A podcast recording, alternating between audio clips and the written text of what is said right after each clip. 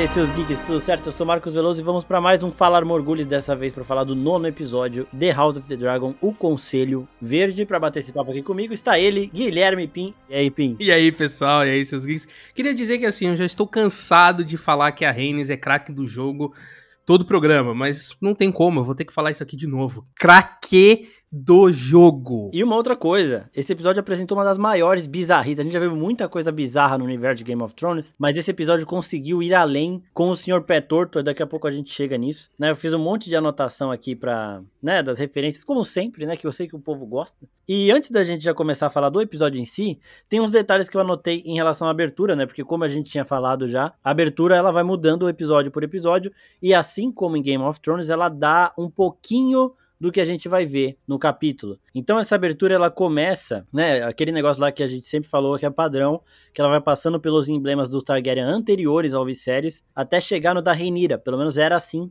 até aqui. E aí nessa, a primeira mudança é que quando ele chega no do Viserys, ele não mostra o da Aemma, porque antes ele mostrava o do Viserys e o da Aemma, os dois. Ele não mostra o da Aemma e ele passa por um desvio.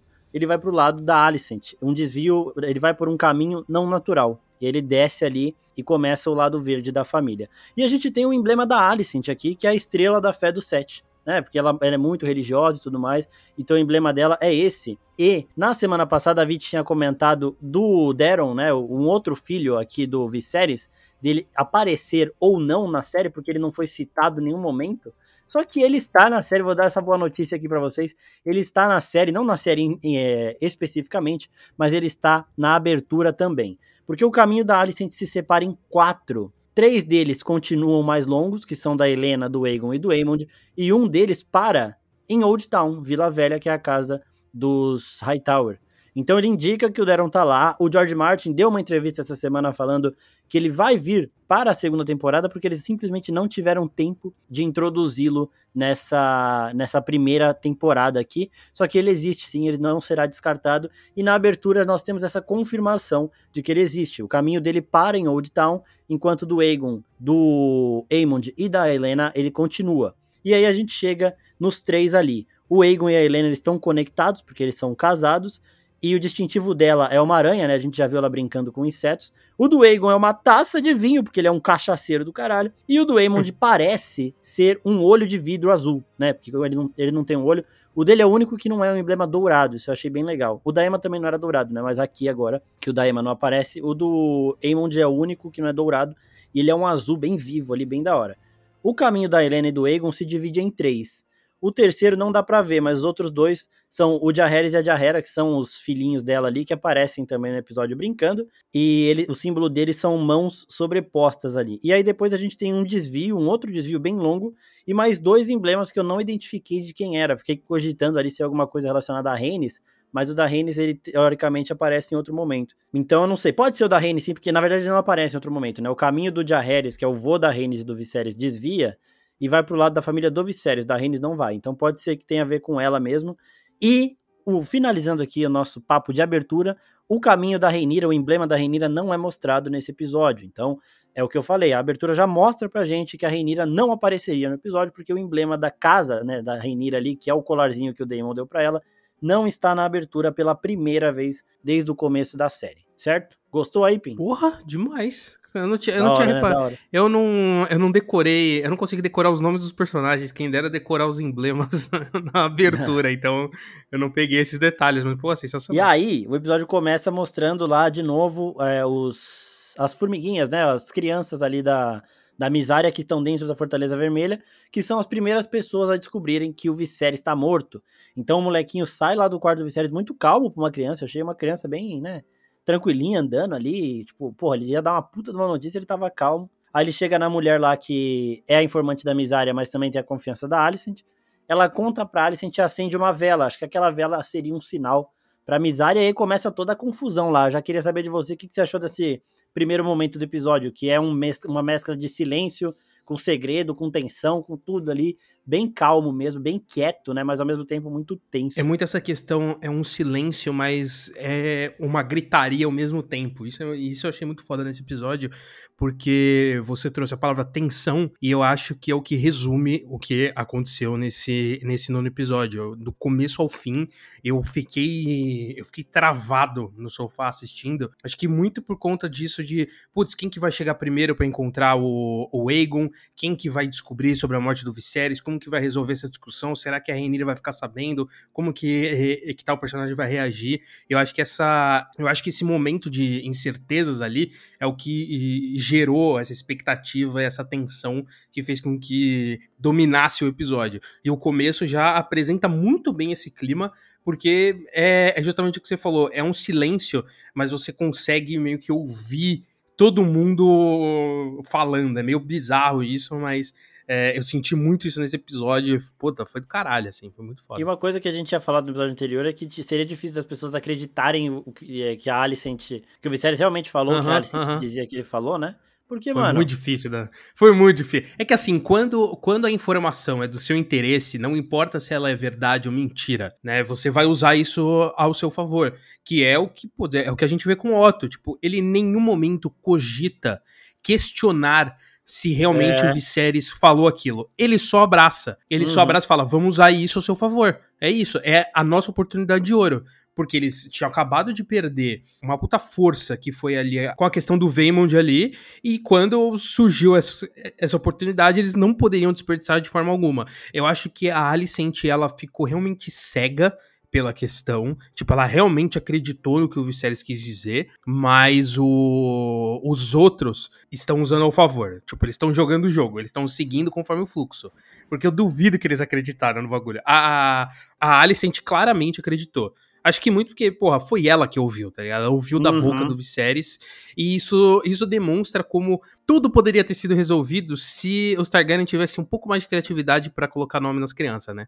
Porque Exato. se resolveria tranquilamente essa situação. E é foda, porque assim, é, o Otto, quando a Alicent conta pro Otto, ele faz uma cara de surpresa, assim. E aí, de primeiro momento, eu falei, ah, ele já tava meio que conformado de que a Reinira seria a rainha, porque a Alicent falou para todo mundo, no, na frente de todo mundo lá, que a Reinira seria uma boa rainha. Mas não é isso. É só que agora ele tem, entre aspas, a benção do Viserys, né? Porque a gente vê depois no conselho que já tava tudo planejado. Quando eles falam lá que o rei morreu, o Lannister já começa, ah, então a gente já vai poder seguir com o nosso plano com a benção do rei, não sei o quê. E eles já começam, aí a Alicent até fala, mano, peraí.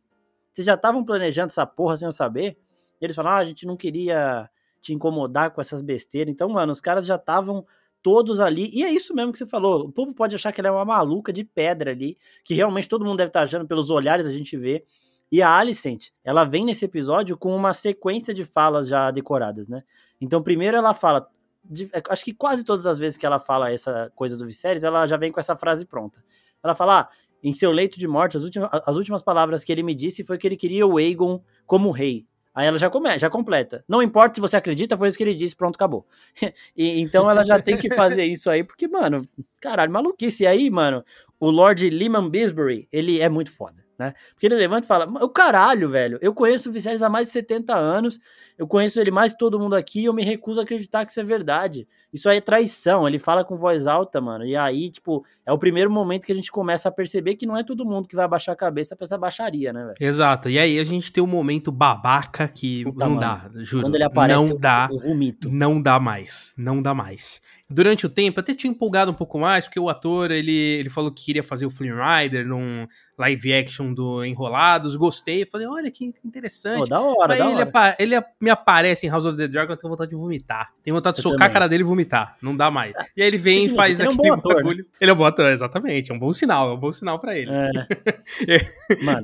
Sorte dele que não é igual novela dos anos 70 e 60, que as pessoas acreditavam que o ator era o personagem uh -huh. e perseguia o ator na rua. rua. Ele tem muita sorte disso, porque senão esse maluco ia sofrer algumas consequências aí. Ele ia apanhar na rua, realmente. E, mano, eu fico indignado que ninguém faz nada, viu? O cara acabou de matar um cara do conselho ali, os outros continuam como se nada tivesse acontecido, velho. E aí o que eu gostei é que o, o Harold Westerning, que é o Lorde Comandante da patrulha da Guarda Real, ele já levanta a espada, né? E o Kristen Cole completamente cego já vai para cima do cara, velho.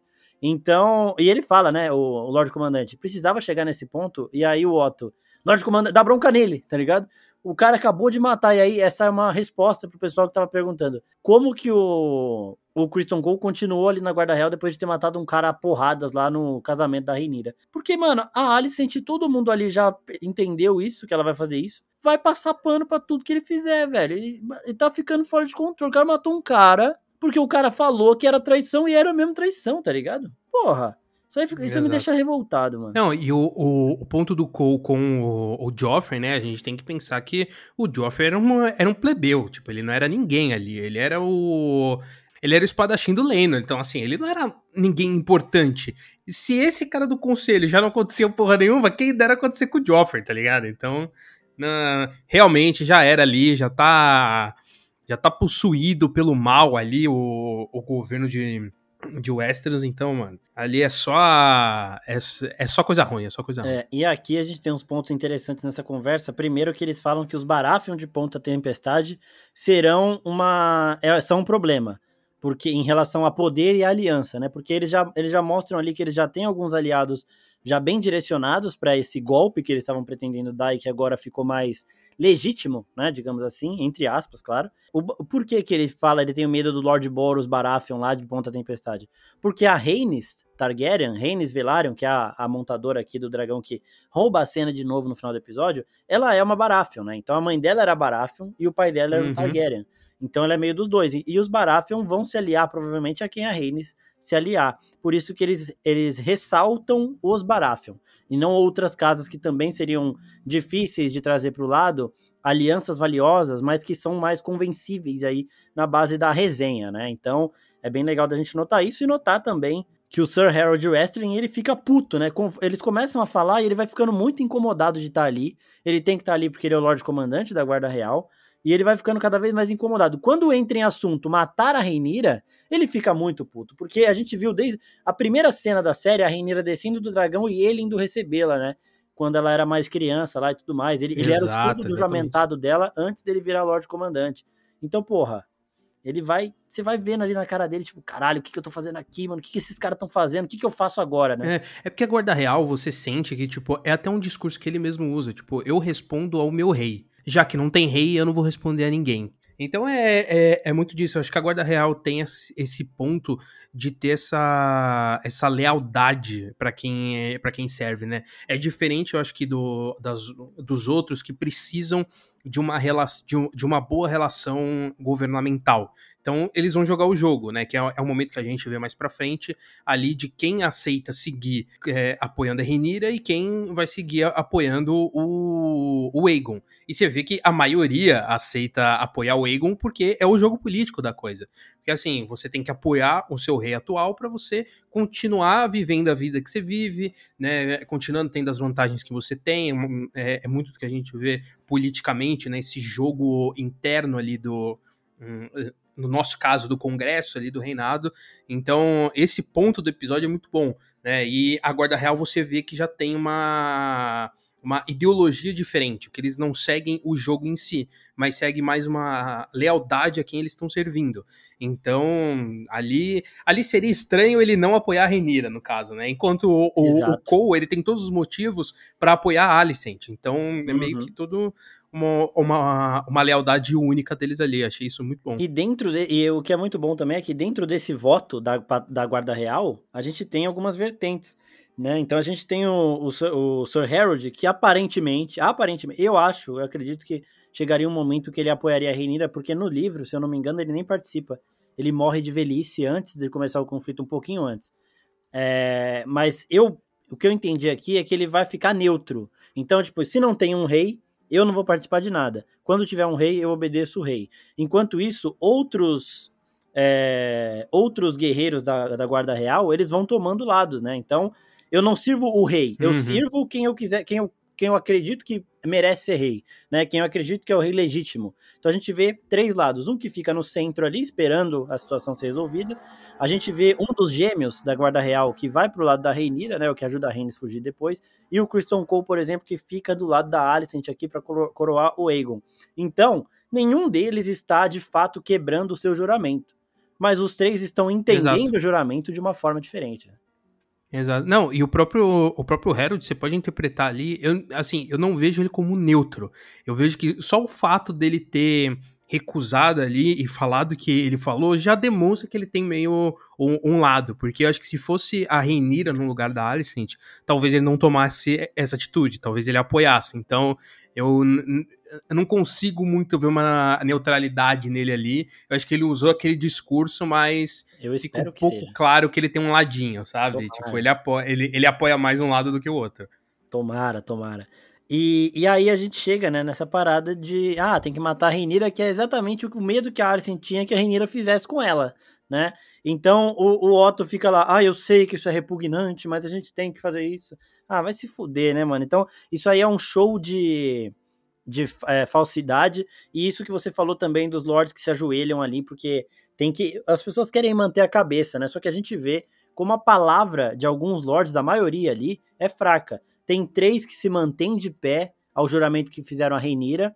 E se tivesse um Stark ali, ele também não voltaria atrás de sua palavra. Provavelmente lords do norte dificilmente voltariam atrás de sua palavra. Então é muito foda. E aí, vendo essas coisas, vendo como Porto Real muda de lado muito rápido, a gente lembra do que a Daenerys fez e não acha, não come, começa a achar que não foi tão errado assim, tá ligado? É, é, é compreensível, né? Tipo, a, assim, a, ela ainda tá errada no caso, mas é compreensível sim, sim. A, a atitude dela. E eu, eu achei esse ponto muito foda também, porque, né, como eu comentei, mostra muito esse jogo e como as pessoas querem continuar participando. Muitos ali podem nem primeiro, eles podem nem ter concordado com a Renira sendo escolhida, só que eles sentiram uma necessidade, uma necessidade de aceitar para satisfazer o rei, da mesma forma que aqui a maioria pode não ter concordado com o que eles estão fazendo, mas precisaram aceitar porque precisava manter essa comunicação com o reinado e uma boa relação, porque você não tendo uma boa relação com o seu reinado, você perde poder dentro ali da sua área, né? Então, às vezes você cuida de uma área em que você tá bem, você recebe recursos de tal lugar, você vende para outro lugar, faz funcionar. No momento que você corta uma relação importante dessa, você meio que tá ameaçando o seu o seu reinado também, né? Então, é compreensível muita gente ali aceitar, porque é o jogo é o jogo da coisa, né? E é o que a Cersei sempre falou: ou você joga ou você morre. Né? Então. Exatamente. E indo para a parte do joga e joga, o Lord Caswell, né, que, aquele, que a gente já comentou várias vezes aqui, ele vê que os outros dois lords que permaneceram fiéis à Reinira foram presos e ele pensou, porra, eu preso não vou ser, não vou valer de nada aqui, né? Então ele se ajoelha para tentar depois conseguir a confiança e vazar dali para avisar a Renira. Só que o Larry está olhando, né? O Larry percebe isso e impede ele que ele fuja. Então no final do episódio, quando a Reina está fugindo da Fortaleza Vermelha, a gente vê o Lord Caswell enforcado no meio da praça ali da Fortaleza Vermelha para servir de exemplo. Quem quiser ajudar a Reinira vai ter esse mesmo final. Então, a gente, a gente vê que quando ele falou para Reinira lá no, no sexto episódio que você precisar pode contar comigo, e quando ele foi a primeira pessoa a receber a Reinira também, quando ela volta para Porto Real no, no episódio passado, a gente vê que, mano, ele estava falando sério, né? Ele realmente foi fiel a Reinira até os seus últimos momentos. Então, um Fzinho aqui pro Lord Caswell, que, mano, foi bem demais, cara. Aí, a gente tem a Helena, de novo. A Helena, o pessoal ama as previsões, as profecias da Helena. E na semana passada a gente falou, né, que a fera embaixo das tábuas poderia ser um personagem dos livros. Só que eu vi muita gente falando, né, que as previsões dela são mais dinâmicas. Então, tipo, uma coisa que ela fala hoje vai acontecer daqui um, dois episódios. E eu acredito que possa ser também uma parte do dom dela de ver essas coisas em um período mais curto de intervalo. É diferente do Viserys, que viu Aegon usando a coroa do Conquistador, e isso aconteceu muitos anos depois, porque naquela época o Aegon tinha acabado de nascer. Agora aqui o Aegon deve ter uns 20 anos, né? Então, ele teve um sonho profético que demorou muito para se concretizar. E de novo, você tem um sonho, você interpreta ele de uma forma, mas você vê que ele acaba se concretizando de outra. Então, o Viserys na época achou que seria uma boa ter um filho homem usando a coroa do Aegon, só que é uma merda, né? E o da Helena, da fera debaixo das tábuas, o pessoal tá falando, eu continuo acreditando que faz sentido ser o, o sangue queijo, e o bom das profecias é que você pode, tem várias interpretações e algumas fazem sentido, mas o pessoal tá falando que é a Meleis, que quebrou o chão ali da,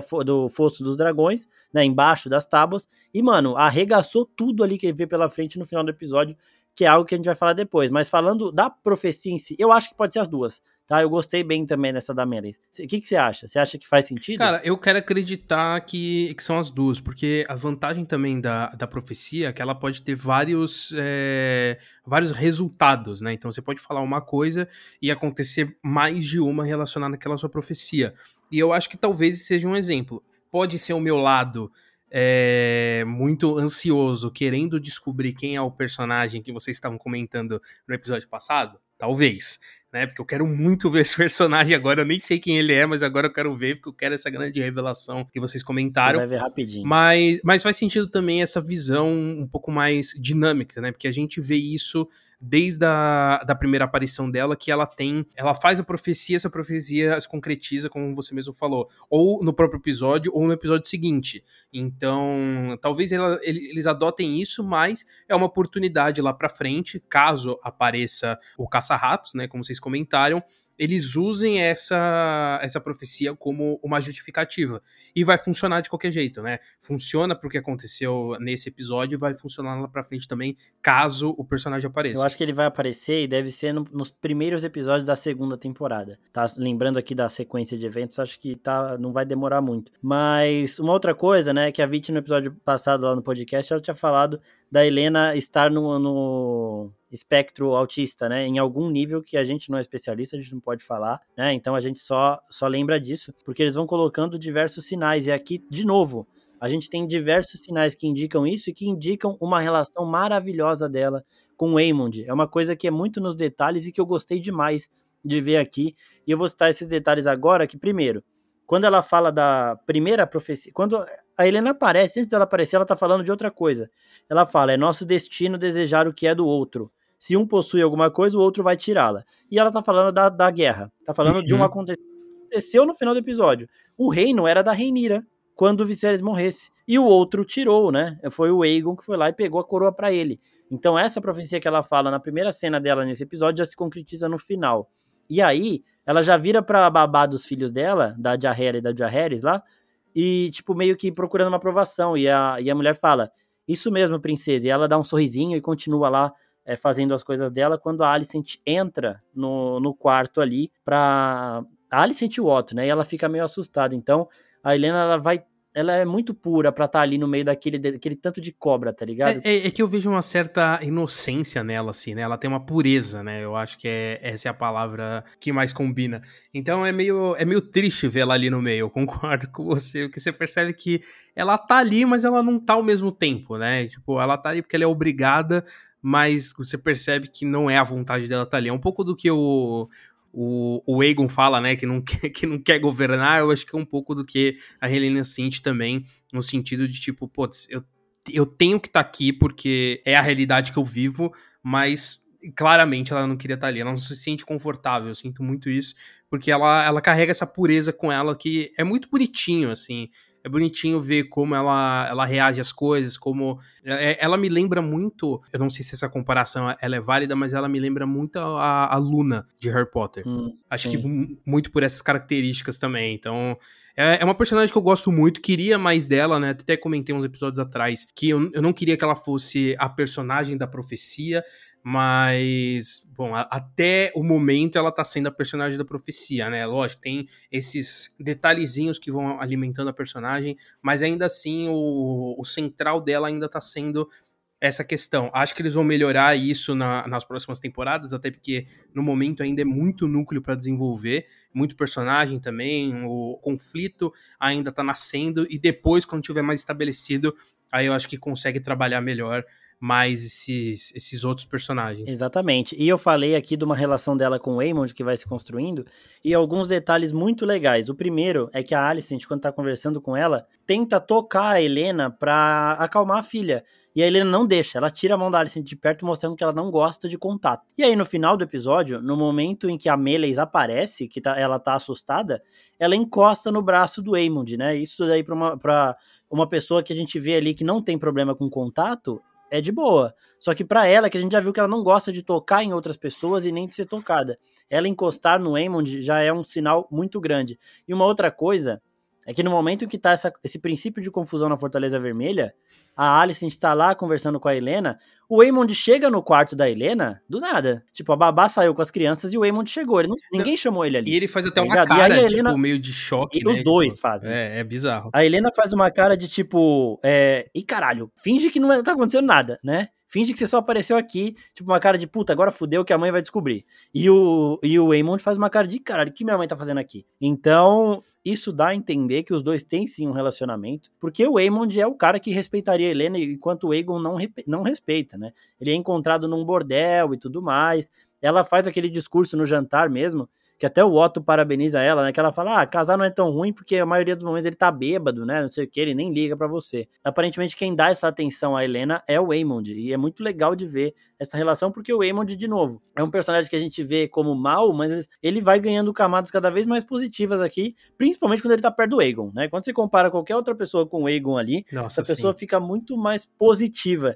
E ele ser a pessoa que cuida da Alicent ele ser o porto seguro da Alicent, da, da Alicent não, da Helena, é muito foda. Porque, porra, quando aparece um dragão gigante na tua cara, você vai para trás do teu irmão que não é o que é casado com você, tá ligado? Ela vai para trás do Aemond ali, tipo, me protege e ele já meio que se coloca um pouquinho na frente dela, tipo, eu te protejo. Né? Então é muito legal de ver essa relação e eu quero que ela seja trabalhada de uma forma mais objetiva, menos subjetiva, assim. Exato. Que mostre os dois ali juntos, né? Porque, porra, é muito rico. Exato, porque parece muito uma relação amorosa, mas não no sentido sexual da coisa. No sentido amoroso mesmo, relação entre duas cuidado, pessoas que né? se amam ali, seja porque são parentes ou não né, no caso ali irmãos, e eu vejo muito dessa relação do, do Waymond com ela, porque o, o Waymond ele sofreu muito também quando criança, né, tipo, ele era humilhado pelos primos, era humilhado pelo irmão, então e, e eu acho que ele enxerga um pouco isso nela também, né, da criança isolada, da que fica sozinha, então ele ter esse carinho por ela, ele cuidar dela também faz todo sentido ali, que é meio que ele dando para ela o que ele não teve, né? Então é, é, nesse sentido amoroso da coisa. E você falou dessa, dessa questão subjetiva, eu gosto muito como essa série trabalha isso muito bem. O, outras séries trabalhariam mais no expositivo da coisa, então explicaria cada detalhe, justificaria tais atitudes, e aqui a gente vê isso muito nos detalhes. E eu gosto muito disso numa série atual né? Porque a gente não tem o costume de ver essa questão, porque, porra, ou você tá maratonando a série, ou você tá assistindo mexendo no celular. Então, você ter uma série Exato. atual em que vai trabalhando esses detalhes na sutileza, sem deixar claro o que é, sem explicar. E assim, se você não pega aquela informação, você ainda entende a série. Só que se você pega aquele detalhe, enriquece ainda mais. Eu acho que House of the Dragon tá trabalhando isso de uma forma impecável, assim, e não só nesse episódio, mas na temporada como um todo até agora, é, esses pontos de detalhe, assim, que a série vai apresentando são riquíssimos. E é aquele negócio, né, se você não pega todos os detalhes do episódio, você vem ouvir o nosso Fala Armorgulhos aqui, porque perfeito, a gente não deixa perfeito. passar nada, não perfeito. deixa passar nada, e já vou aproveitar também para lembrar, né, que, pessoal, vocês mandaram perguntas, a gente vai respondê-las no final do episódio, ou durante ele também. É, aí a gente vê aqui o Sir Eric, né? Que é o que um dos gêmeos ali, o que a gente vê no final do episódio que vai passar pro lado da Renira, ele sendo chamado pelo Otto ali, porque ele é o escudo juramentado do Aegon, então ele tem que saber onde o Aegon tá. E aqui a gente tem uma disputa muito interessante que é Otto contra Alicent, que os dois querem achar o Aegon antes, porque o Otto quer manipular de uma forma e a Alicent quer de outra. Né? Então a Alicent não quer que ele mate a Reinira, enquanto o Otto quer mostrar pro Aegon que, mano, você tem que matar a Reinira. E eu não sei se seria, se seria só esse o motivo. Tem até um momento que o Arik, né, que é o outro, fala que o, Otto quer encontrar o Aegon fora da muralha, fora dos muros da cidade. Eu falei, porra, ele vai matar o moleque? Mas não, não faria sentido, tipo, se ele quisesse um bom rei, ele matar o Aegon pro Aemon de ser o rei mas o Otto quer manipular, né? E para manipular, ninguém melhor que o Aegon ali, que vai ser muito mais fácil de manipular do que o Aemond seria, Exato. porque o Aemond ele até fala, né? Ele estuda, ele sabe tudo, ele, ele é muito mais preparado para esse cara. Não, e, e, é muita relação do que o, o Tywin tinha com o Joffrey, né? Que, tipo, era o... meio que, que quem governava era o Tywin, né? O Joffrey, ele só era a palavra final porque ele era o rei, mas quem era a cabeça por trás era o vô, né? Que é muito o que o Otto quer ser ali com com Aegon porque é quem ele enxerga a oportunidade. Primeiro, é o, o, sucessor e ainda assim é o mais manipulável, né, digamos assim. Então, É, é, era a oportunidade perfeita pro Otto ali. Exato. E, e aí, né, o Aemond vai junto tal, ele fala que o, que o Aegon levou ele num bordel ali na, na, parte da seda lá da cidade e tal. A mulher até lembra dele, a, a, cafetina lá. Provavelmente foi com ela mesmo que o, que o Aemond fez, né, a coisinha lá, perdeu o, o cabacinho. e... Porque ele fica com... Ela fala, nossa, você cresceu. E ele fica tipo, sai fora, porra. É, e, e aí a gente vai vendo, enquanto eles estão nessa busca pelo Aegon, que é uma parte bem legal também do episódio, a gente vê, né, que a Rainha está sendo presa no quarto dela e que todo mundo que é a pró-Reinira e que sabe que o rei morreu também é preso. Então, a informante lá da Misária, ela é presa, só que ela já passou a informação colocando as velas na janela. E uma coisinha só que eu esqueci de falar do começo é que esse episódio não mostra a Renira mais uma vez naquela pegada de imersão da situação. Então, eu até falei no vídeo lá de primeiras impressões que eu, eu tive um sentimento meio que claustrofóbico nesse sentido, de a todo momento a gente quer que alguém consiga sair, Muito, só que exato, ninguém consegue sair. Exato. Né? E aí é porque, tipo, eles estão passando a mensagem: ninguém sai de Porto Real, nem a audiência. Ninguém vai sair. A Rainha não vai ter como descobrir, porque ninguém vai sair daqui. Então eles querem passar mesmo que é uma, uma situação de não dá pra sair. O Otto foi muito rápido ali em conseguir fechar todas as arestas ali para ninguém fugir, né? Não, total. E, e, isso que gerou a tensão, né, que eu comentei lá no começo. De você ficar com a sensação de querer gritar, mas sabe que ninguém vai te ouvir.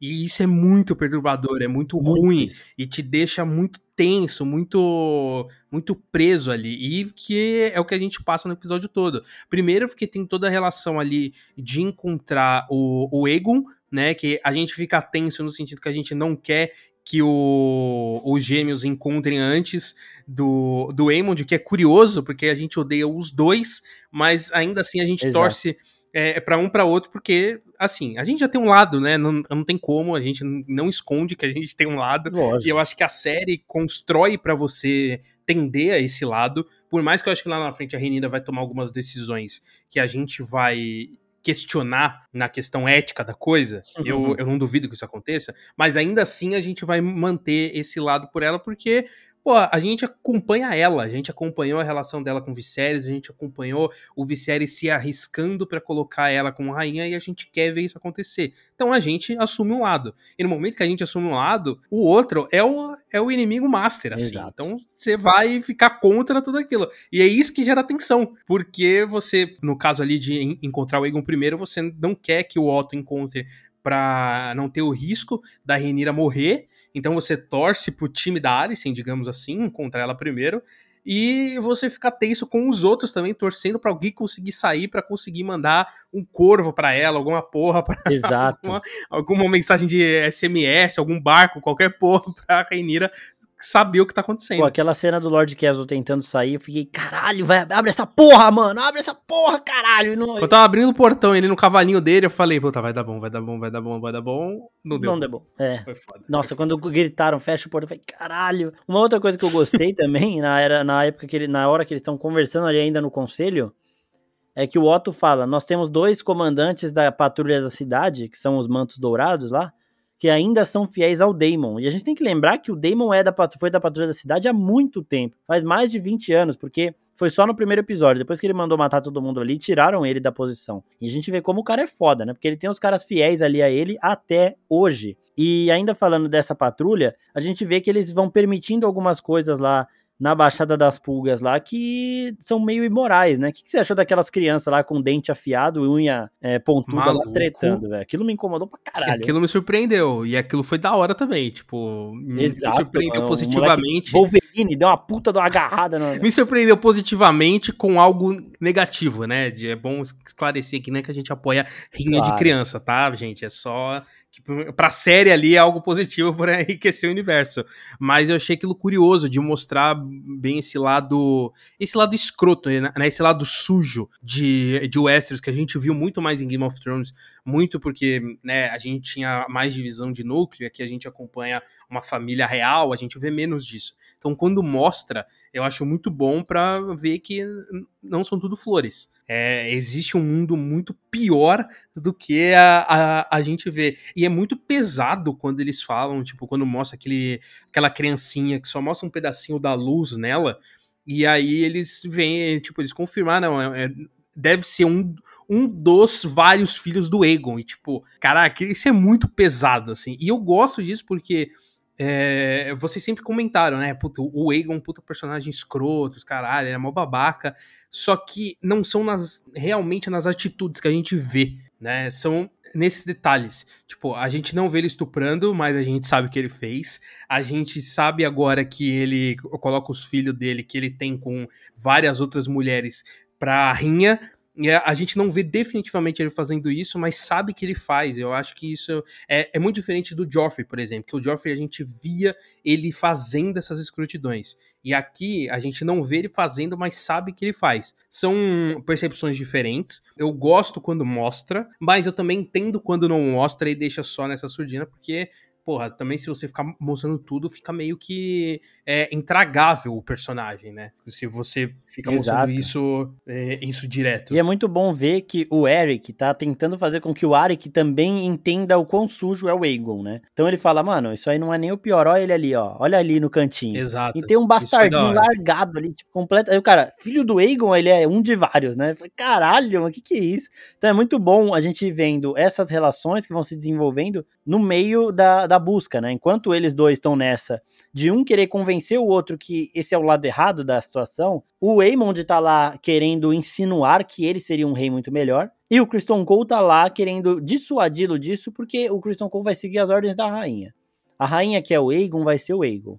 Né? Então a gente vê ao mesmo tempo que tá todo mundo lá querendo ajudar quem pediu, o Otto e a Alicent, é, eles estão lá também, cada um com o seu ponto de vista ali, e isso é muito foda, né? Eu gostei pra caralho. E aí tem uma menina lá que aparece que fala da misária, que eu acho, né? a, a Urtigas, nos livros, é uma menina que era é importante depois, no futuro da, da dança, só que lá nos livros eles falam que ela é de deriva marca, ela nasceu no casco, né? Então eu não sei se ela estaria aqui em Porto Real, mas eu fiquei com essa impressão de que é ela, mas eu não sei. Veremos nos próximos, na próxima temporada, provavelmente. E aí a gente vê toda essa situação, e eu acho que o Aemond seria um rei muito melhor do que o Aegon, mas aí também seria uma treta muito mais foda, né? Porque aí você teria um generalzaço para combater a Reinira aí. E ele mostrou que ele, ele não estaria nem aí, né? Com relação a, tipo, ah, não, é da Reinira. Ele falou, ó, se não acharem o Aegon e quiserem me encontrar, eu vou querer ser encontrado, né? Então, falei, caralho, velho. Só tem cobra mesmo. O moleque querendo passar a perna no irmão, que é um outro filho da puta, né? Só que, mano, tá todo mundo ali. Nos verdes, eu vejo isso muito mais nos verdes do que nos negros. Que é. Ali tá cada um por si tá ligado? Do lado Total. da Reinira, todo mundo muito já conectado no objetivo. É a Reinira, pronto, acabou, vai passar pro Jace, ponto, acabou. Uhum. Não tem outro papo. Que né? é outro ponto que fortalece essa questão de que a própria série constrói é, situações para você apoiar um lado, né? Que aí é, é, isso que você falou agora. De, de, um lado você tem muito o individualismo. Então, por, por mais que a Alicent ela quer ajudar o, o Aegon a virar rei, é o que ela conversa com a Hannes depois, né? Que a Hannes aponta para ela. Até parece que você nunca pensou, te imaginou sentando no trono, né? Tipo, que isso? A, a Alicent, ela sabe que ela não, ela não vai conseguir ser rainha. Então ela tá fazendo de tudo para outra pessoa ter essa oportunidade dela, mas quem vai comandar é ela, no fim das contas. Então, Só que é, é muita hipocrisia, né? Lógico, lógico. Ela... Lógico, total. É muito, é totalmente. Tipo, a Alicent é o resumo da hipocrisia, tipo. É, é, o retrato. Se você pesquisar hipocrisia no Google, vai aparecer a Alicent. Vai ter uma foto é da Alicent. Exato. que é, o, que é, é outro ponto que a Hannes fala, né? Tipo, ah, você quer fugir de um, um, um, governo de homens, só que você tá respondendo a eles, né? Que, tipo, ela faz o que o Otto nossa, manda. Essa, foi uma cutucada. Essa hora eu aplaudi a Hannes. Ali, cutu, é, ali, ali foi a primeira assim, boa jogada, né? Ali foi a primeira boa jogada. É, ali, ali, a gente vê que a Hannes, ela não é idiota, né?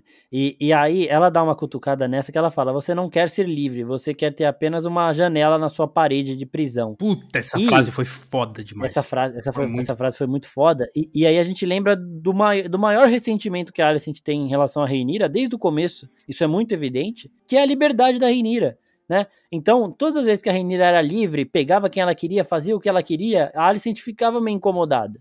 Porque ela não tinha isso. Então, quando ela tem que casar com o Viserys para ter alguma coisa, enquanto a Reinira simplesmente tem, a gente vê é, isso daí crescendo. E todos os outros momentos, todas as coisas que a Rhaenyra faz, que a Alicent vai ficando puta da vida, é por conta dessa. Isso aqui que a Rhaenys falou é, é exatamente isso, velho. A Alicent nasceu aprisionada a essa situação E quando ela vê a melhor amiga dela, que é a Reinira, pelo menos era, tendo toda a liberdade que ela sonhou em ter e não pode ter, ela vai ficando desse jeito. E quando a Alicent fala isso, joga tudo isso na cara dela e ela simplesmente, mano, depois ela vaza. Fala, ó, toca a campainha quando você aceitar a minha proposta, porque não é quando você tiver uma decisão, é quando você aceitar a minha proposta. A decisão a Rhaenys já tem, né? É ajudar a Reinira. Mas a Alicent mantém ela presa ali, assim como todos os lords que apoiam a Reinira ficaram presos ali. Quem tentou avisar ainda morreu. Aí nós temos uma outra coisa interessante aqui. Nós temos o Larry Strong mostrando que ele não é 100% fiel a Alicent. Esse cara é um puta de um estranho, tá? Vou avisar aqui que eu acho que ele é um personagem mais estranho que eu já vi em Game of Thrones, no sentido de gostos peculiares. Primeiro que ele mata o pai e o irmão dele, fica rindo lá, vai nem no velório. Segundo, a gente vê nesse episódio aqui e, nossa, quando eu fui ver na cena, eu falei, mano, não tô acreditando que isso tá acontecendo. E, mas antes ele tá conversando com o Otto e a gente vê, a gente vê que ele não é tão fiel a Alicent assim, né? Porque o Otto fala, você tá passando muito tempo com a minha filha, né? E aí ele vira e fala, esse tempo, isso pode ser benéfico para você. Então, quando ele fala isso, ele fala, ó, oh, eu não sou totalmente fiel à sua filha. Se você quiser que eu te ajude a manipulá-la, eu posso ajudar. Se você quiser saber alguma coisa que aconteceu com ela, eu posso te contar. Então a gente vê que o Larry Strong, ele é o. Ele vai dançar conforme a música também. Ele não tem uma fidelidade cega a ninguém ali, e não a Alicent. A gente viu como que a Alicent paga as informações, né? Porque ele, ele não faz nada de graça, só que é um preço muito bizarro. Uhum. Não, e é foda, porque Quer o, o, o Larry é. ele se torna um, um, personagem muito interessante, porque ele tem um ponto que outros personagens não têm, que é o desprendimento. Porque o Larry não tá preso a ninguém. Ele não quer. Ele não vai ser o rei, então ele não tem esse objetivo master, diferente dos outros que tem ali um, um objetivo de tirar um, tirar outro, ele não tem isso. Só que isso também não mostra quem, Só que é um quem pezinho. ele é. De... Nossa, que piadinha. Mas isso não mostra de fato qual é a jogada dele, né? Porque ele apoia a Alice em um momento, só que em outro ele pode trair ela. Mas por quê? Tipo, qual que é esse objetivo dele? E esse é o ponto que torna ele muito, é, primeiro, imprevisível e mais misterioso ainda, porque esse cara pode fazer qualquer coisa a qualquer momento, né? E isso de, deixa tudo mais interessante. Porque em algum momento ele pode, sei lá, querer apoiar a Reinira. Por quê? Porque sim, porque é, o que é o que vai funcionar ali para ele. Seja porque ele quer o caos, seja porque ele quer é, algum objetivo que ele ainda não revelou, ou sei lá, ou é fetiche também que a gente não sabe além do pé, né? Então, deve ser lá. É, é, isso que torna ele muito interessante. Mano, e a construção dessa cena foi bizarra, porque assim, quando a Alicent entra no quarto dela e ela vê que ele tá ali, ela já faz uma cara de, ai, caralho, né? Beleza. Eu fiquei, Aí inclusive depois... nesse ponto eu fiquei com uma dúvida. Ela sabe, né? Tipo, ela fez aquilo com o objetivo sabe? dele se tocar ali, né, digamos assim. Sabe porque assim, ela ele fala, acho que você vai gostar dessa informação, e ela fala, mano, não vou mostrar meu pé para você, tipo, ela não fala, né, mas ela demonstra.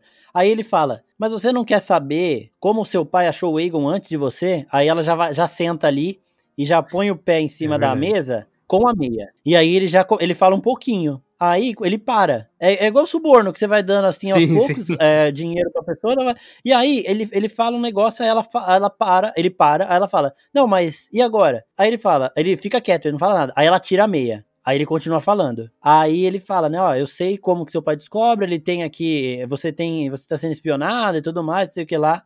E aí, ela já tá lá com o pezinho à mostra, né? Ele já tá totalmente feliz ali. Mano, e eu achando bizarro esse bagulho. Toda. Mano, aí depois no final ele fala, né? Eu não sei quantas pessoas ela tem aqui. Confesso que a rede de informação dela é muito grande. Mas, se você quiser acabar com isso, você mata a rainha, né? A abelha, ele tava no sentido de abelha ali, de, dessa rede. Você mata a abelha rainha que as outras ficam sem direção. Aí a Alicent fala: eu, eu acho que você pode fazer isso, né? Aí ele, é, se a senhora quiser, eu faço. E se a senhora quiser, em, com todas as vezes ele queria dizer o seguinte: se a senhora deixar eu bater uma asinha aqui pro seu pé, aí eu faço.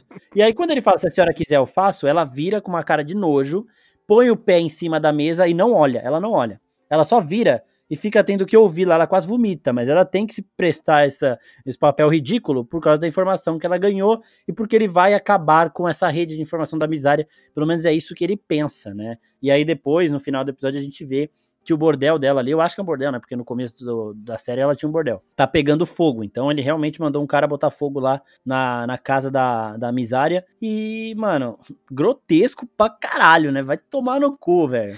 Mas... Pô, não é melhor ir aumentando as moedinhas de prata ali? Caralho. assim, grotesco, grotesco, eu não achei tanto. Já tem fetiches ah. piores. A gente sabe que existe fetiches Fetiche, piores. É, fetiche, é, o Tarantino deve ter amado Então, exatamente. O, Tar o, o, o, Tarantino é o Larrys do, da vida real, no caso. do cinema.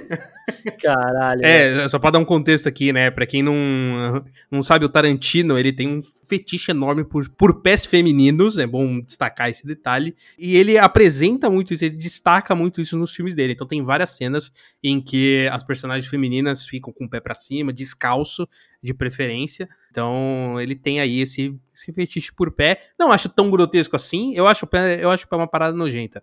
Mas eu não acho tão grotesco assim quanto outros fetiches que existem por aí. E eu interpretei ali uma forma também, não sei até que ponto é só um fetiche sexual, sabe? Mas eu, eu vi muito numa questão ali de desejo mesmo porque ele não tem um, bom, um, um, pé bom, então é meio que eu senti ali um, um, desejo por algo perfeito, sabe? Por algo que ele não tem e por algo belo para ele, né? Porque ele tem a, a deficiência no pé, então quando ele vê um pé perfeito, digamos assim, ele já tem aquele desejo maior que eleva, né? Não só o desejo de achar bonito, é um desejo mais ali sexual da coisa. Então eu, eu olhei dessa forma também. Lógico, tô tentando entrar aqui na cabeça do Larry, que é uma loucura inacreditável que eu tô fazendo, mas eu enxerguei esse lado também. Nossa, velho, eu, eu acho. Eu sei que tem tem muita gente que gosta de ficar olhando o pé e eu não, não vejo sentido nessa porra. Mas, Você falando nesse é, ponto, um, um. é bizarro, porque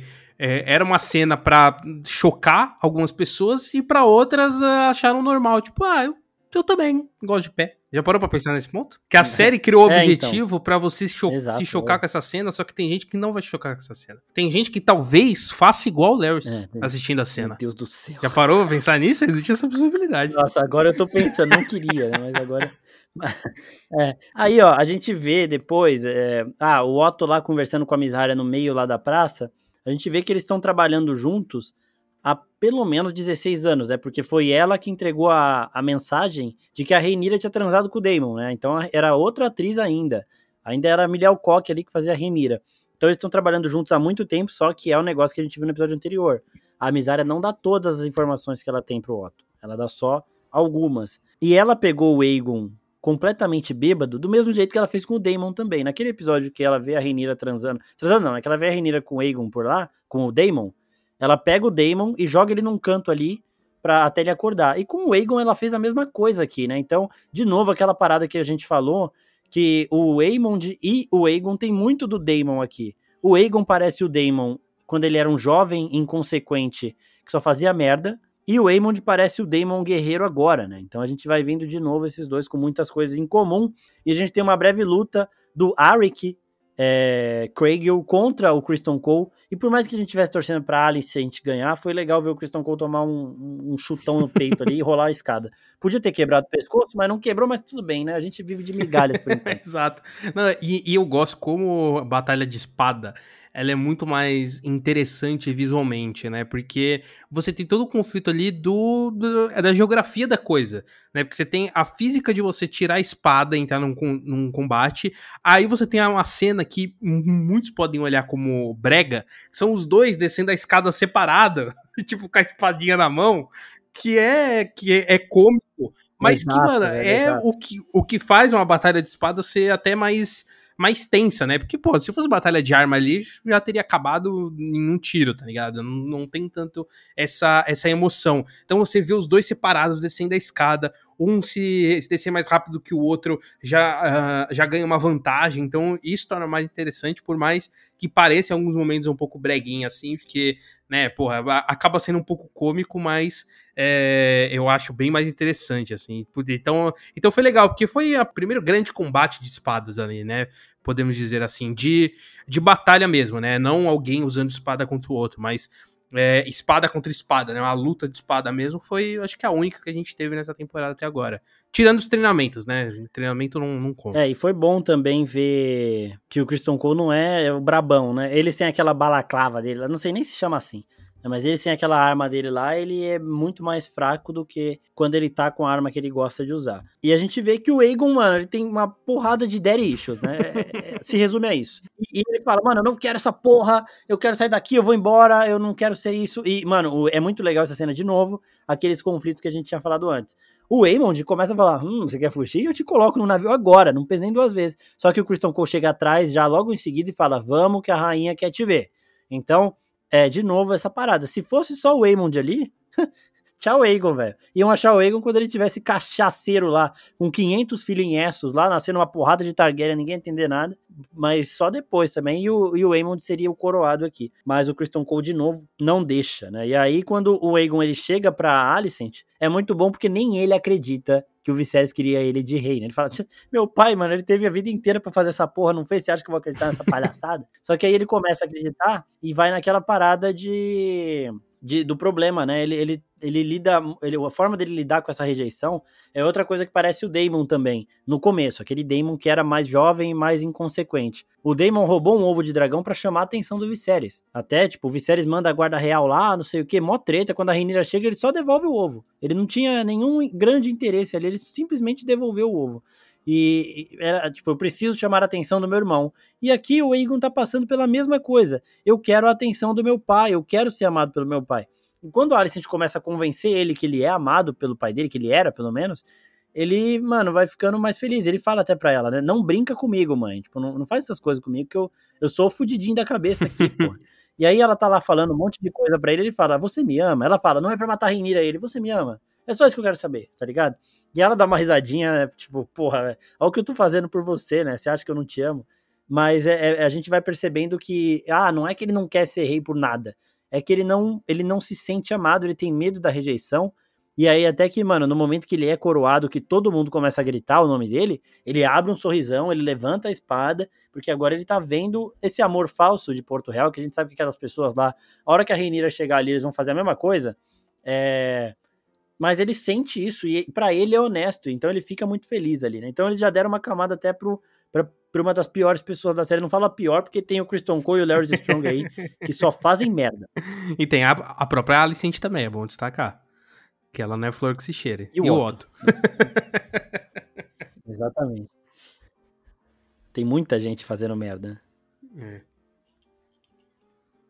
Pera aí, deixa eu ver um negócio aqui. E... Aí depois a Alice, a gente teve aquela conversa com o Otto, ela vai, com a Rhaenys, e ela vai confrontar o pai dela, né? E aí ela meio que vence uma. Ela, ó, eu peguei o Aegon, a gente vai fazer do meu jeito. E aí ele fala, sim senhora, mas antes ele dá umas alfinetadas nela também. Fala, ah, ela fala, o Viserys nunca ia querer matar a filha dele. Aí ele, o Viserys ou a melhor amiga dela de infância? E aí, mano, eu, eu não fez muito sentido pra mim, porque, porra, é óbvio que o Viserys não ia querer que matasse a Rhaenyra, caralho. A Alicent também não quer, mas o Viserys é óbvio que ele não ia querer. A Rhaenyra é o deleitinho dele, né? E todo mundo sabe disso. Até esse pessoal que tenta negar essa porra. E aí, é, a gente tem o Christian Cole virando Lorde Comandante de novo. O cara, mano, continua fazendo merda. Isso aí vai deixar ele completamente maluco, achando que ele pode fazer Mas qualquer isso, coisa. mas isso, Vira Marcos, o é uma Lorde vantagem, Comandante. porque ele vai ficar cego de poder e é aí que ele vai ter uma morte muito prazerosa pra gente, entendeu? É um pouco isso, isso é bom. E falando isso é bom. nisso, chegou aos meus ouvidos uma teoria essa semana que eu achei muito perturbadora, que eu até joguei na oficina, não sei se chegou a ver, de que Christian Cole seria o pai do Jace Velaryon, que é o ah, filho eu mais vi velho isso aí, da eu vi isso aí. Isso porque a Rhaenyra poderia não ter tomado chá, a idade em teoria dá pra bater ali, os outros dois são filhos do Harry Strong mesmo, tá? O Christian Cole não transou de novo com a Rhaenyra, foi só aquela vez e acabou.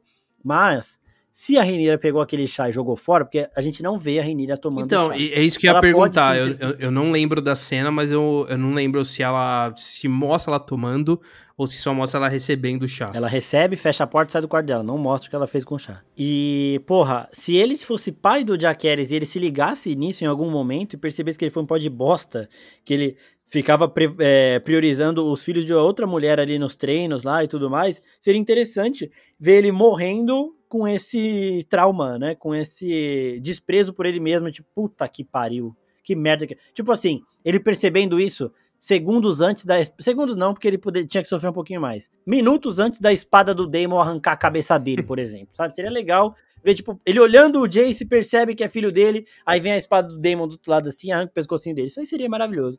Mas, porra, eu comecei. Eu, eu, eu, postei uma foto comparando os dois, eles são muito parecidos. Ah, mas ele é parecido com o Harry Strong também. É lógico que é, porra. Todo mundo acha que ele é filho do Harry Strong. mas ele é muito parecido com o Christian Cole. Eu acho mais parecido com o Christian Cole do que com o Harry Strong. Olhem, comparem aí os dois e digam o que vocês acham. Os outros dois, o Joffrey e o Lucerys, são filhos do Harry mesmo, tá? Isso aí não tem dúvida.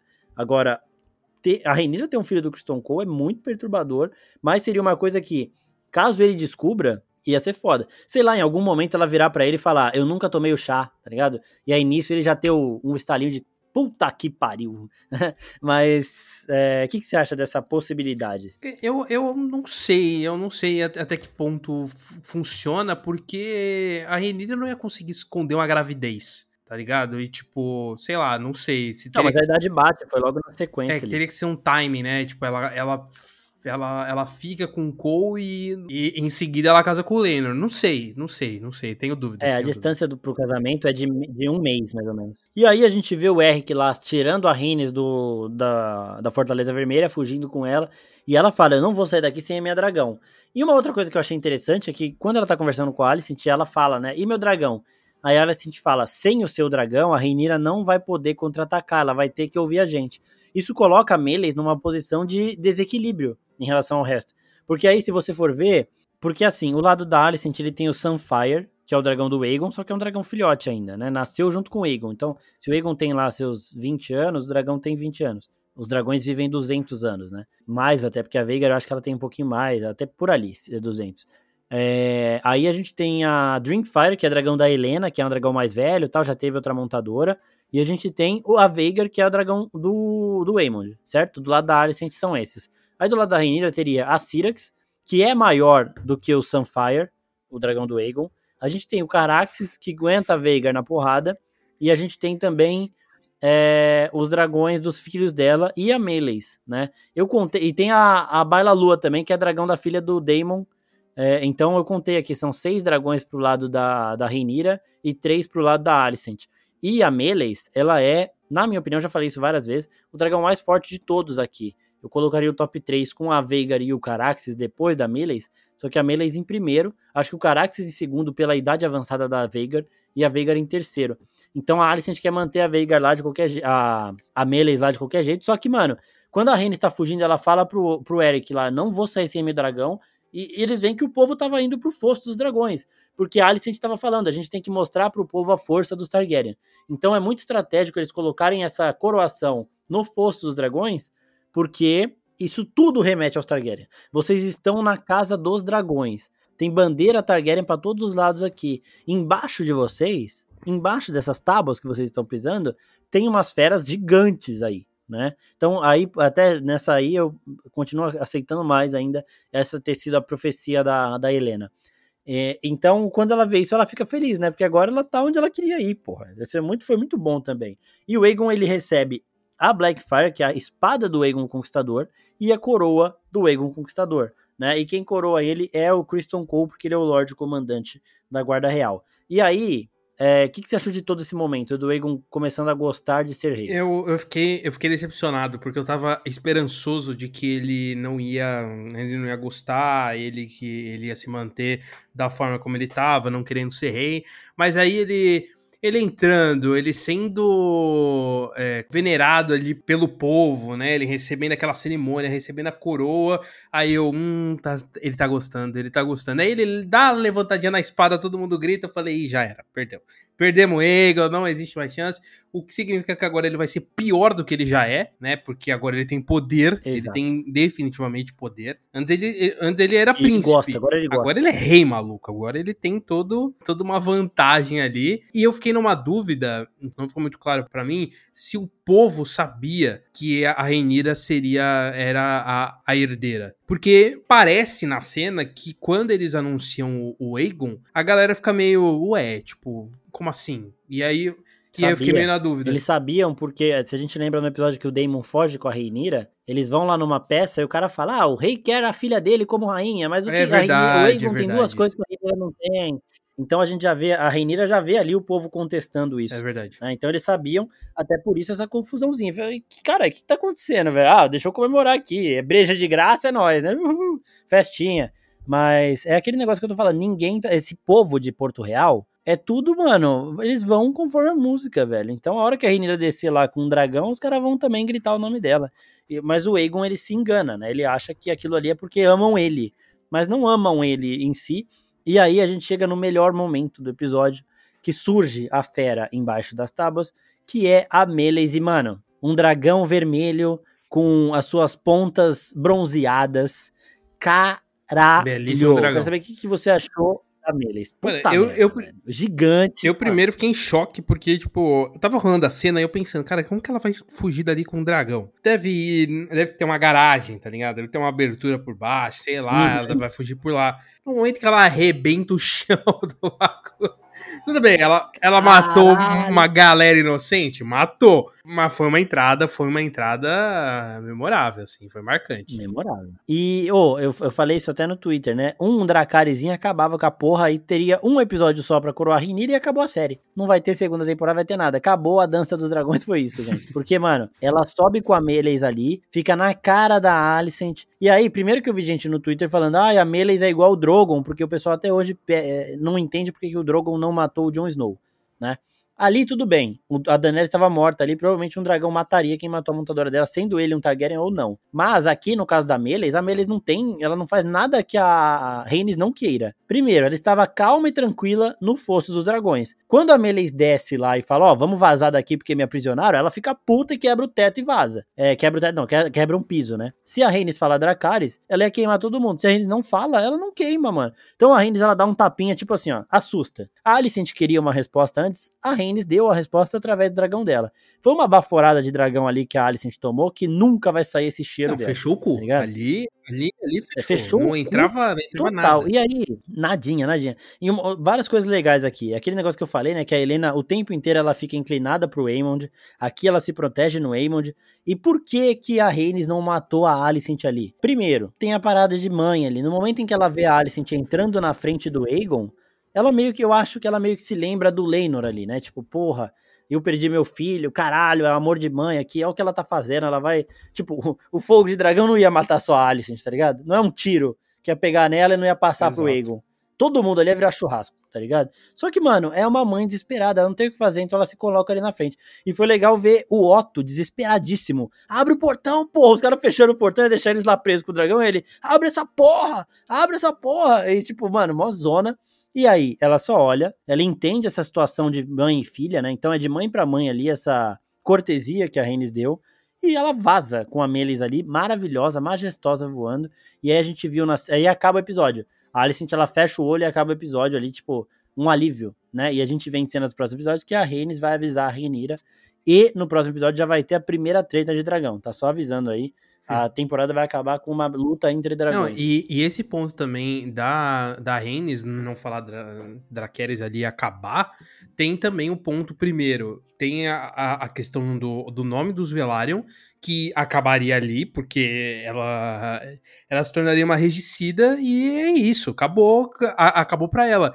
E tem um outro ponto que fazendo isso, ela valida a coroa do, do Aegon também. Né? Então isso é só desvantagem pra Rhaenyra. Então te- tem esses pontos também. Lógico, eu acho que esse lado mãe Exato. que você comentou é, era muito mais forte, mas também tem esses detalhes que, também que não, é- não é vantajoso pra ela. Por isso que eu acho que ela é a, a craque do jogo ali, porque ela não foi na Muito. emoção, ela foi puramente na lógica e, e sabendo exatamente o que ela tava fazendo pra ser vantajoso pra ela lá na frente. Então, tipo assim, que fantástica, fantástica E demais. sabe o que é foda também? É que, mano, é a. Putz, esqueci o nome da atriz, acho que é Ivy Best, né? Ela, mano, ela tem uma. A, a Rhaenys, ela tem uma aparência, tipo, uma feição só. Mas não é assim, ah, a atriz é ruim. Não, não é isso. É Ivy Best, isso mesmo. É que ela tá tão. Ela tá- se fudeu tanto na vida dela, de tipo, pô, perdeu dois filhos, era pra ser rainha, não foi. Mozona, ela, mano, ela não tem mais esse. Sabe? Ela já é muito fria, ela já entendeu. É aquele negócio que ela fala no episódio anterior. O estranho já me visitou tantas vezes que ele não se importa se eu tô com o olho aberto ou fechado. Pô, eu vou tatuar as frases dela. Agora que eu tô pensando, ela só fala frase foda. Tem uma outra nesse episódio que ela fala aqui, ó. É, primeiro que quando a Alicent entra lá no quarto, ela fala, meu, meu primo. E a Alicent fala, ele morreu. E aí ela já se liga, né? E você está usurpando o trono. Falei, caralho, já começou aí. E depois, quando a Alicent fala, ah, é, deixa só a lealdade da, com a Rainira pra lá e vem pro meu lado, a Rhaenys fala, a palavra da minha casa não é instável. Caralho, vai se fuder, Rhaenys, você é maravilhosa, mano. Caralho, que coisa linda. E agora, vamos para as perguntas, né, Pim? O pessoal mandou bastante coisa essa semana. É, Luna Oliveira, que momento da rainha que nunca foi? Simplesmente a craque do jogo, né? E é isso mesmo, maravilhosa, com certeza, simplesmente incrível. É, e Sampaio, para onde a Rhaenyra e o Daemon foram? Eles estão em Pedra é, do Dragão, que é a casa dos Targaryen.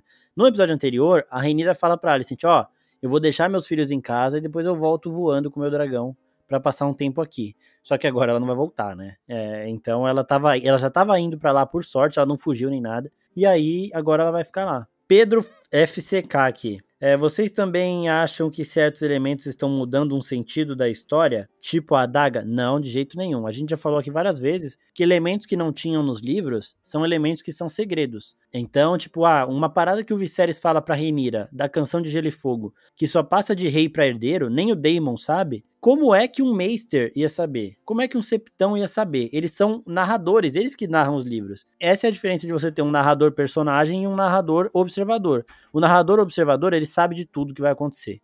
Né? Ele tá vendo tudo por cima. O narrador personagem tá vendo por dentro, por baixo, tipo, assim, né? Ele tá, ele tá ali participando da história. Então, todos esses momentos aí são coisas muito secretas.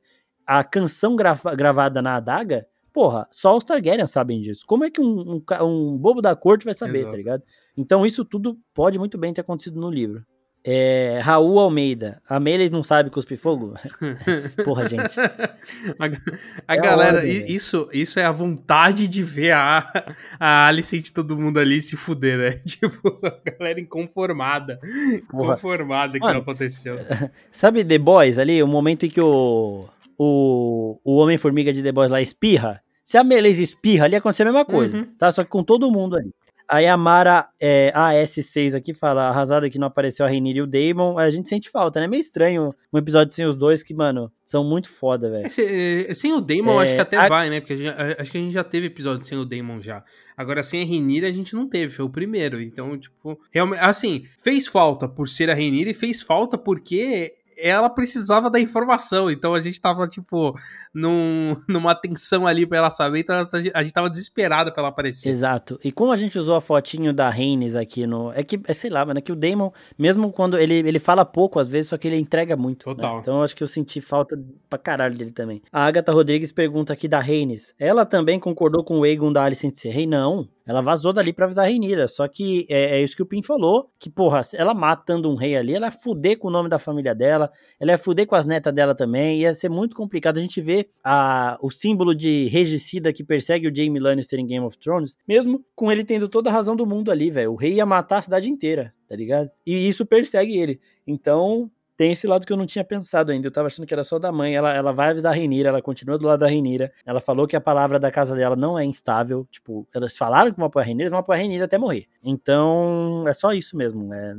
A Blanca Bia, não posso mandar perguntas porque eu tô sem ar. É a reação de todo mundo ali. O pessoal já vai ali pra, pra ver as coisas logo que o episódio acaba, né? O Gonzales Junim pergunta: a segunda temporada tem data de estreia? Não. Ela vai começar a ser filmada no, no começo do ano que vem, né, fevereiro de 2023. Então ela deve ser lançada só em 2024, né? É, não, não vai chegar tão cedo assim. A Jamila o Monte fala aqui, por que a próxima temporada só em 2024? Porque demora muito, né? O CGI é uma coisa muito. Tipo assim, as gravações devem começar em fevereiro e acabar em maio, junho. Só que aí estão mais seis meses, pelo menos, de trabalho de finalização em CGI, então é só 2024 mesmo. É, o, o, o que é... pega nessa série agora é mais a pós-produção do que, do que a pré. Porque assim, nessa primeira temporada você já estabelece cenários, você já estabelece um monte de coisa que repetir para a segunda temporada é mais fácil. Só que ainda assim, envolve as gravações, que demandam um tempo, e envolve também a, a pós-produção, que demanda mais tempo ainda, né? Acho que o que mais pega Exato. ali é mais a pós-produção do que a gravação. A gravação você faz ali em, sei lá, um mês e meio, dois, tranquilamente. Tranquilamente, como se você participasse da produção de Exato. House of the Dragon, mas enfim. E a pós-produção é um pouco mais complicada, porque aí você tem todos os detalhes para encaixar ali, então num, uma data segura para eles é 2024, normal. Anéis de Poder vai ser a mesma coisa, porque envolve muito esses detalhes de computação gráfica que demanda muito tempo. Exatamente. Ó, o Tony Info aqui pergunta por que a Reines não tem nenhum grande número de proteção ali. A única pessoa que ajuda ela perde de vista. Porque eles foram para Porto Real para uma situação diplomática, né? Para resolver a parada do Veymond lá. Ninguém foi com grandes exércitos, porque, porra, não fazia ninguém sentido. acreditava que aconteceria isso, né? Não, fazia, não faria sentido. Então ela estava lá completamente despreparada para um golpe desse, né? Ó, o Gflix manda uma pergunta muito boa aqui. Quando o Christian Cole vai falecer? Ele está insuportável. Eu também estou esperando ansiosamente por esse momento. Essa é a resposta que eu mais é. quero trazer para vocês, gente. Eu Essa também. É Nossa, o dia que tiver essa resposta, eu vou, vou vir aqui, mano. Já vou começar o episódio com ela. É, a Nath Dias, quem é o dragão que o Damon tava cantando no trailer do próximo episódio? Porra, era um dragão gigante, não parecia o Caraxes, porque não tem porque o Damon cantar pro Caraxes, né? E, sinceramente, aqui, como eu vi de relance ali, eu não sei.